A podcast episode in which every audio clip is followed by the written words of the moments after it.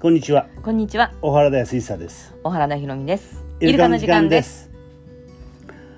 まあねあなたの場合はこうなんか先々こうね、うんパッパッと浮かんではそねこう、うんけいわゆる計画設定だからな、うんう計ん画を立てて、う、うん、というふうなうん、そういうふうな特徴があるよなそうね。だからこれがあの体占いというまあ宿養教をベースにしうんたタッキー先生の体占いね、私は鑑定士って資格を持ってるんだけど、うんそれで言うと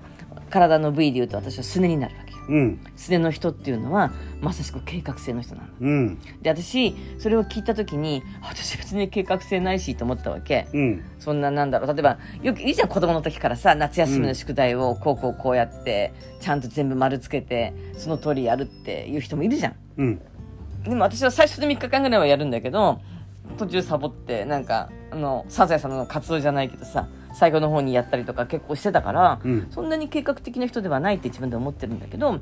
でも毎日に言うとまさしくあなたのことですねってよく言われるんだよね。ああそう特にその体占いの仲間いるじゃんなんかいろんなうん鑑定士仲間とか講師仲間とか、うんっていうわけあだからやっぱり他の人からそう見えてんだと思ってでもさ計画設定の意味が違うかもしれないよそれはいろいろな計画性があるじゃんそうやって夏休みの宿題をまあわかるわかるわかるやねまあうんうんうんまあ例えば試験でもさうん俺も計画を立てたようんその時やったことはないけれど なあのーまあそういうものをきちんとやれるタイプもあればさ、うんあのーまああなたはある意味先読みだよねそうなのあのこうなるんじゃないかうんこうなったらこれに対応すればいいうんこうしとけばいいとかさ、うんまあ、そういうまあある意味では転ばの先の杖みたいなそうそれはあるすごくこう、例えば誰かと会ってこうなってこうなった時にはこのパターンこのパターンこのパターンっていくつものパターンがバッと出てくうる、んうんそうだよね、ううんで俺なんかはさあのー転ばの先の杖が大事だって言われたらさ、いいよ俺は転んだら起きるからっていうぐらいのさ、うんそうだねそういう開き直りで生きてるうけんどさ、うんなああなたの場合きちんとその、えー転ばないようにうんそれは自分のこともそうだけど、うん子供たちのことに対してもさ、うんそうやってこ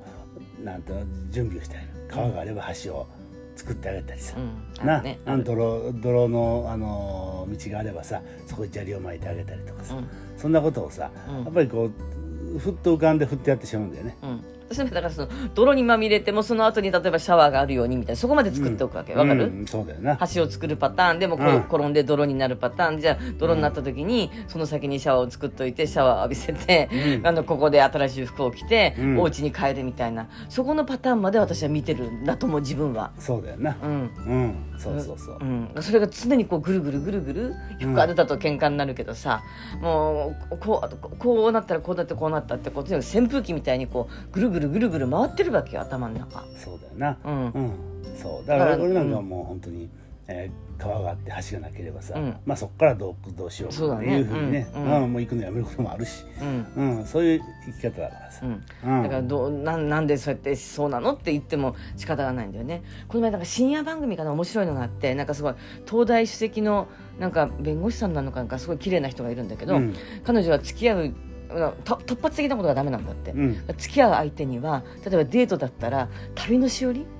うん旅のしおりみたいうんな例えば何時の電車に乗ってあははここに行ってとかもし乗り遅れた場合はこの電車に乗ってこう行って今日一日こういうデートをしますみたいなそういう旅のしおりを作るような人としか付き合ってこなかったっていうわすごいねまたけいやすごい面白かったあそうだから俺なんか本当ねもう電車時間調べずに行く方だからさそうね今日もそうだよね、んフラットなんか全然うんうそう,、うんん、そうだような、んうんで私もどっちかっていうと旅のしおりタイプだよねそうだあねのほ今度北海道に帰ったらあのお店行ってこのお店で食べてこうしてこうしてこういうことをして帰ってきたいとか、そうそれもこう、割とビシッと埋める方だからなそうねだからあんたは旅するの大変なんだツアーコンダクターみたいなそうね何分にはここを出ないとこの次のお店のなんとかには行列には並べないからこうしてこうしてってうんそこまで考えるね、そうだよなうんう違うんまあだからその辺はもう全然タイプが違うよねまあ面白いねこのタイプが違う人たちが、うんもうなんだもう28年うん一緒に住んでんだもんそうねそうそう、うん、いやだからね我々はあの上手に距離を置いてるよあそれはあるかもねなんだからあのソーシャルディスタンスができてるのかもしれないそうそうそうだからこっちの思うようにやろうあのね、う動んかそうっていうふうなことじゃなくてさ、うんうんうんまああなたはあなたでいいんじゃないの俺は俺の道行くよっていうぐらいのところでさ、うんだけど根っこがつながってるからな、まあそれはあるよね、うんまあ木とかそういう見えない世界に対してのこのななんとも言えないその感覚そうこれはね絶対的なものがあるよねそうでまあ目に見えない世界にしたって、うんあのー割と現実っていうものをきちんと踏まえた上での、うんというふうなところも共通点だしそうだね、うんうんそれはあるうん、まあそそれがあるからやっていくんだと思うようん、な、う、うんんまあ面白いなと思いつつうんそうだから本当ねあのいや計画性は俺は大事だと思うけどねうん、うんまあこれも、えー過ぎたるわっていうぐらいもちだろかんもらちろんもちさろんなううんうんんだけどまああなたの計画性を持ってやってるからいろんな会社の事業だってさ、うんうん、まあスムーズに動くしな小笠原だってさ、うんえーきちんとな、そうだねうん、準備をしないとさ、うんまあ家族だけで行くのはまだかもなまだしもなうんあの20人ぐらい行ってたかな今までなそああこれで動くにあたってはさううんら計画なしでやったらそれもう混乱するよそうだねうんまあだから適材適所なんだよだからそこの時にはまあ例えばあなたが輝くこの時には私が輝くこの時には紀子が輝くとかさうん慶、が輝くひょうが輝くという形で、その場所によってあんなわけでしょ全てが自分が輝かなくちゃいけないっていうそういう発想ではないからさそうだよなうんだから、まあああいうな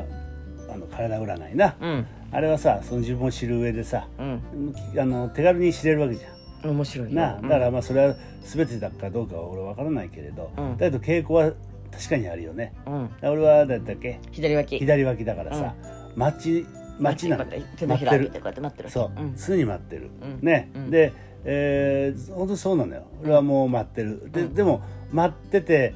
チャンスと思えば動いてるう、んうんそうすると次の展開が起こってくるみうたいな、んうんそういうのはあるねただじーっと待ってるだけじゃないけどね、うんうんその待ってる人はやっぱりどこで待ってるかが大事なわけよ、うんもうなんかゴミだめみたいなさ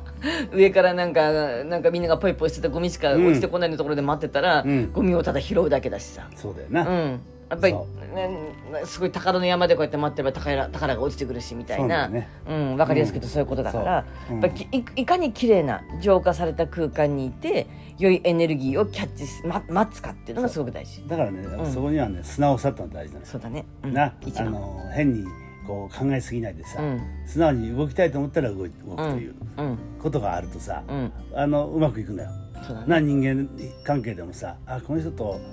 会いたいなと思って振ったうと非常に大事な話をしてくれたりな、そうだねうん、キーはキーパーソンになったりなうんそうだねすることはあるからね。そうだねそうだね、うん待っててせっかく降りてきたのに「いやいやいいです私にはもったいありませんいらいりません」って言ったら何何のために待ってたか分かんないしうねん、そうだから俺の基本的にはこの守護霊様なり、うんなんかね、うん自分を導いてくれるうん存在があるはずでさ、うんそういうのはさいつもこうチャンスをうんね、うんあのー与えてくれてるわけようんう、んな、うんだからチャンスを与えてくれてるんならうんそのチャンスをやっぱり生かさないとさうんなあの動くっていうことですよそれな、うんうんあのただ受け止めてああそうなんだそうなんだだけじゃさ、うん何も進んでないからね、そうねうんそれはあるかもしれないね、うん、でも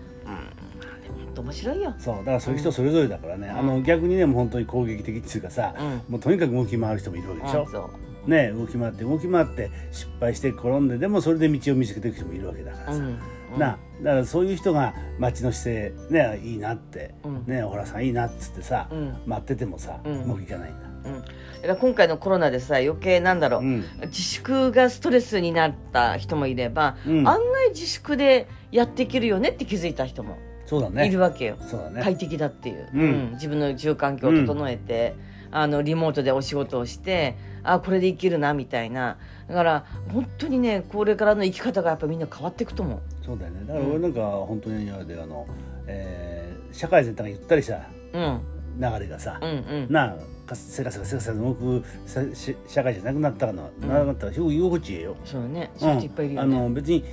周り関係なく自分は自分のペースでやればいいんだろうけどそうじゃないのよやっぱ影響をまあ受けまあそう伝わってくるもんすねっごい影響を受けてるよね、うんうんうんうんそれはあると思うそうんだから逆逆に本当にこうやってゆったりしてすごく居心地いいなと思ってる人いっぱいいると思うな、うんうんだから特にあの不登校の子なんかリモートだったら学校であー勉強できるんだって分かったっていうのがそうすごく大きいっていう。なるほどねうん、であの要は他の生徒たちもうん自宅にいる不登校の子たちはどんなふうに思ってるんだろうってそれをこううん疑似体験できたのうんが互いにいいんじゃないかっていうようなことを言ってる人もいる。そうだよなううんんだからまああるある意味ではもうみんなが引きこもりになったようなもんそうだそかうらそうなそうそうそうそうそれからな、まあ、家族関係とかさ、うんやっぱり居心地いい家庭じゃないとさ、うんまあ、こう自粛生活ってのはしんどいと思うししなんどいね、うんうんじゃあそれをどういうふうに解決していくかとかさそういうことだねいや問題が見えてきただけでもすごい進歩だよねだからねやっぱりねきちんとあの見ないとダメよ、うんな、うんまあそこをなんかなかったみたいにさそうだねちょっと、うん蓋をして、えーそう、んんでなんか言い訳じゃないけどさ、うんうん